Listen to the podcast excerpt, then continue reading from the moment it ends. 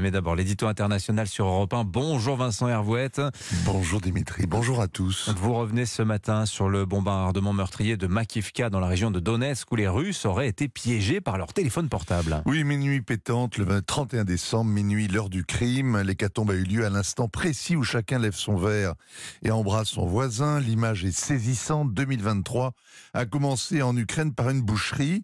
La guerre n'a pas attendu une seconde entre 23h59 et 0h01, eh bien, quatre roquettes ont écrasé un bâtiment universitaire de trois étages où étaient stockées des munitions et encasernées des centaines de conscrits russes.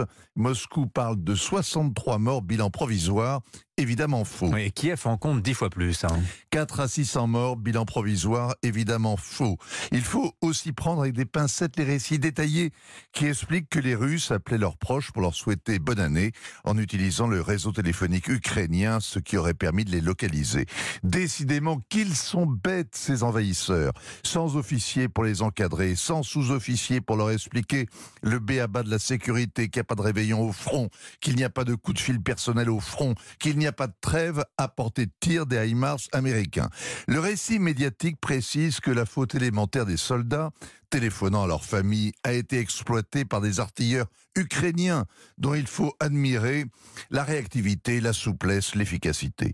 Il est permis de douter de cette image d'épinal édifiante et subodorer que ce coup au but d'une ponctualité stupéfiante a été facilité par la formidable machine du renseignement américain, qu'il a été opéré avec l'artillerie de campagne américaine, mais peut-être aussi épaulé par des moyens humains discrets déployés sur le terrain par des otaniens, que les services de propagande ont eu le goût douteux de coiffer l'artilleur ukrainien d'un bonnet de Père Noël, comme si la guerre était une série télévisée, comme si le carnage était une carte de vœux adressée au Kremlin. Est-ce que la mort de centaines de conscrits, ça peut ébranler l'opinion publique russe, Vincent? Alors comment est-ce qu'on appelle des soldats qui se font tuer à 20 km du front avant d'y avoir été déployés Ce ne sont pas des anciens combattants, ils n'ont pas eu l'occasion de se battre, ce ne sont pas des victimes innocentes, ils n'avaient qu'à rester chez eux là-bas aux confins du Kazakhstan. Mais ces morts, dont le sacrifice est si parfaitement inutile, réclament justice. Alors un des chefs sécessionnistes de Donetsk s'est indigné hier, un vice-président de la Douma aussi, Vladimir Poutine, qui s'est mis en scène en chef des armées à l'occasion des vœux, eh bien se retrouve au défi. Il trouvera un sous-fifre à limoger. De là à prétendre que son trône est menacé par les revers militaires, c'est penser comme on rêve, c'est prendre ses désirs pour des réalités. Aucun élément concret ne confirme ce scénario.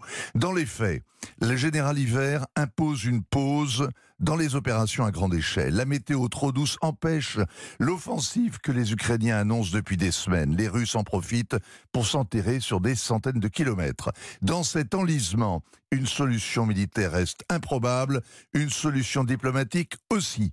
Le coup au but de la Saint-Sylvestre entretient l'illusion qu'une victoire est possible. C'est un vœu pieux, un vœu trempé dans le sang. Décryptage, signature Vincent Hervouette. Merci beaucoup Vincent. 7h47.